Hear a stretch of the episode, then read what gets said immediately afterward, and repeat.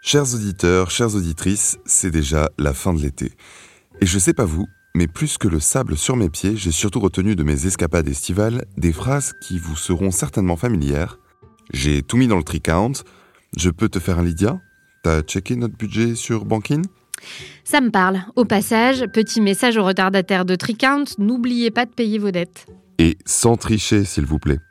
Plus sérieusement, si l'on n'y fait plus vraiment attention, tant ces phrases sont rentrées dans le langage courant au même titre que googler ou instagrammer, il faut bien réaliser qu'elles sont le signe de la montée inexorable de l'utilisation de services bancaires alternatifs ayant émergé ces dernières années.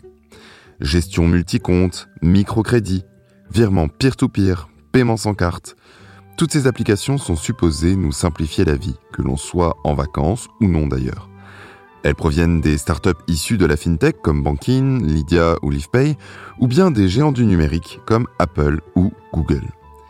Et si ces services sont possibles aujourd'hui, c'est grâce au développement d'un concept à l'anglicisme barbare, l'open banking. Plus qu'un terme vaguement marketing, c'est une véritable révolution financière qui se profile, mais qui pose, comme toute révolution, de nouveaux débats et de nouveaux risques pour les banques traditionnelles. Alors, va-t-on assister à la mort de notre bonne vieille agence bancaire? Réponse après le jingle. Orange vous présente le mémo. Bonjour Germain. Bonjour Marine. Bienvenue à toutes et à tous dans le Mémo, le podcast qui décrypte l'actualité de la société numérique à travers les médias. Cette semaine, nous allons donc nous plonger dans la révolution de l'open banking, ou système bancaire ouvert en VF. Mais avant de plonger la tête la première, je vous propose de mouiller la nuque et de rappeler le contexte. Pour Forbes, ce n'est rien de moins qu'un changement radical qui est en cours. Pendant que les grandes institutions bancaires tremblent et essaient de s'accrocher à leur statut et aux modèles historiques, de nouveaux acteurs plus petits et plus agiles grignotent tranquillement des parts de marché aux acteurs traditionnels. Et si tout ça est possible, c'est bel et bien grâce à l'open banking, qui, comme l'explique le média américain, repose sur un changement bien précis de la réglementation bancaire, celui du partage des données. Car si les données bancaires des clients étaient jadis gardées jalousement par les banques, elles doivent désormais être partagées à des acteurs tiers depuis 2018. C'est l'année de l'entrée en vigueur de la directive européenne sur les services de paiement appelée DSP2. Cette ouverture a créé un appel d'air et de plus en plus de petits acteurs, généralement des startups de la fintech, s'engouffrent dans la brèche, proposant des services concurrents de plus en plus En effet, d'ailleurs, le journaliste de Forbes n'est pas tendre avec les grandes banques, dont les services en ligne ont longtemps laissé à désirer, et ont selon lui été conçus pour arranger la banque et non le client. Les interfaces moyenâgeuses, les virements qui prennent trois jours, les frais intempestifs, la liste est longue et j'imagine qu'elle vous parle. Le changement au niveau de la législation permet donc de mettre un grand coup dans la fourmilière. Toujours relayé par Forbes, une étude de Global Alliance Market montre que les résultats sont au rendez-vous.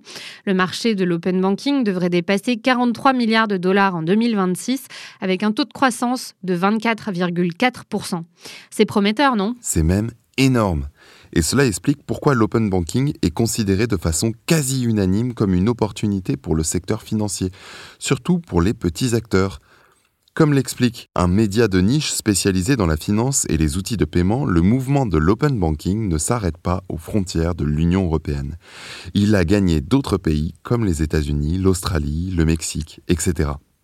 Et lorsque ces pays ont décidé d'uniformiser les règles du jeu pour introduire davantage de concurrence dans le secteur bancaire, ils ont bien pris soin d'ouvrir les données à des acteurs concurrents du secteur bancaire uniquement, à savoir les institutions financières et les fournisseurs de services de paiement ou de compte, et non aux big tech qui n'ont pas de licence bancaire. C'était sans compter sur l'esprit rusé des big tech. L'article de Payment News le souligne d'ailleurs assez clairement parce qu'elle possède les technologies, la force de frappe, la notoriété et la confiance de milliards d'utilisateurs. Ces entreprises pourraient être capables d'imposer leurs services au détriment de ceux proposés par des acteurs plus petits, même sans licence bancaire. Depuis quelques années, chacun de ces géants développe à sa manière des applications pour mettre la main sur nos transactions financières. Google, Apple et Facebook ont tous mis au point leur propre système de paiement, tandis qu'Amazon propose un service de prêt aux entreprises. Et comme le souligne le média américain, leur force est qu'ils n'ont même pas besoin d'avoir accès à nos données bancaires pour nous convertir en utilisateurs de leur service de paiement. Ce qui ne veut pas dire que ça marche à chaque fois. Rappelons-nous du flop de Diem, la monnaie numérique lancée par Meta en 2019 et aussitôt enterrée. Malgré tout, l'article de Payment News est sans appel. Il manque aux banques traditionnelles la qualité de service, tandis qu'il manque aux startups du secteur financier la réputation et la confiance des utilisateurs. Deux points sur lesquels ils sont tous deux dépassés par les big tech. Hmm, c'est également ce que nous explique un papier très complet de TechCrunch qui en remet une couche sur la piètre qualité des services bancaires en ligne des grandes banques traditionnelles. Mais selon le Mediatek, tout n'est pas perdu. Et si les acteurs financiers ont raté le coche de la numérisation des services, ils peuvent se rattraper face aux big tech en assurant des services sécurisés et transparents qui vont dans l'intérêt de leurs utilisateurs. En expliquant que le principal atout des banques et des startups face aux big tech, c'est justement de ne pas être une big tech. Rappelant que Google ou Facebook font leur beurre en tant que régie publicitaire, pour créer un lien de confiance avec les utilisateurs, c'est quand même pas vraiment l'idéal, non? Oui, mais attention tout de même à ne pas être trop caricatural. Ce serait simpliste que de réduire la problématique au big tech. Et il ne s'agit pas non plus d'une simple bataille entre acteurs financiers et géants de la tech. Dans un entretien pour Les Échos paru l'année dernière, Nicolas Terry, alors président de la Fédération bancaire française, jetait un pavé dans la mare en affirmant ⁇ Je ne crois pas en l'open banking ⁇ Pour lui, l'open banking encourage inévitablement la marchandisation généralisée des données et des individus. Estime que l'exigence de confidentialité et l'intimité numérique ne sont pas négociables. Les données bancaires devraient être inaliénables. Se positionnant à contre-courant de tous les mouvements amorcés jusque-là et en défiance vis-à-vis des fintechs. Et s'il ne s'est sûrement pas fait que des amis ce jour-là, son parti pris a le mérite de soulever des enjeux fondamentaux pour l'avenir de la finance et des banques, celui de garantir la confidentialité et la protection des activités bancaires. Éternel combat. Et j'en déduis que finalement, l'ouverture des données et la multiplication de services en ligne impliquent une numérisation constante de l'industrie qui, en rendant toute activité traçable, rend de plus en plus difficile la protection et l'anonymat de nos activités bancaires. Absolument. Aujourd'hui, aucune alternative numérique ne nous permet d'effectuer des transactions avec la même confidentialité que l'argent physique. Même la blockchain invoquée ici et là ne nous assure pas forcément une meilleure protection. Quelle que soit l'option, chiffrée, décentralisée ou les deux, le numérique garde toujours une trace. Pour cela, je t'invite à lire une analyse très intéressante publiée dans Wired qui titre de façon assez provoque, le futur de la monnaie numérique ne se trouve pas sur la blockchain. D'après l'auteur, un futur où les options bancaires se limitent à des applications de paiement en ligne, des banques, des crypto-monnaies ou d'autres types de monnaies numériques est un futur dans lequel toute transaction financière est sujette à surveillance de la part des gouvernements ou des entreprises privées.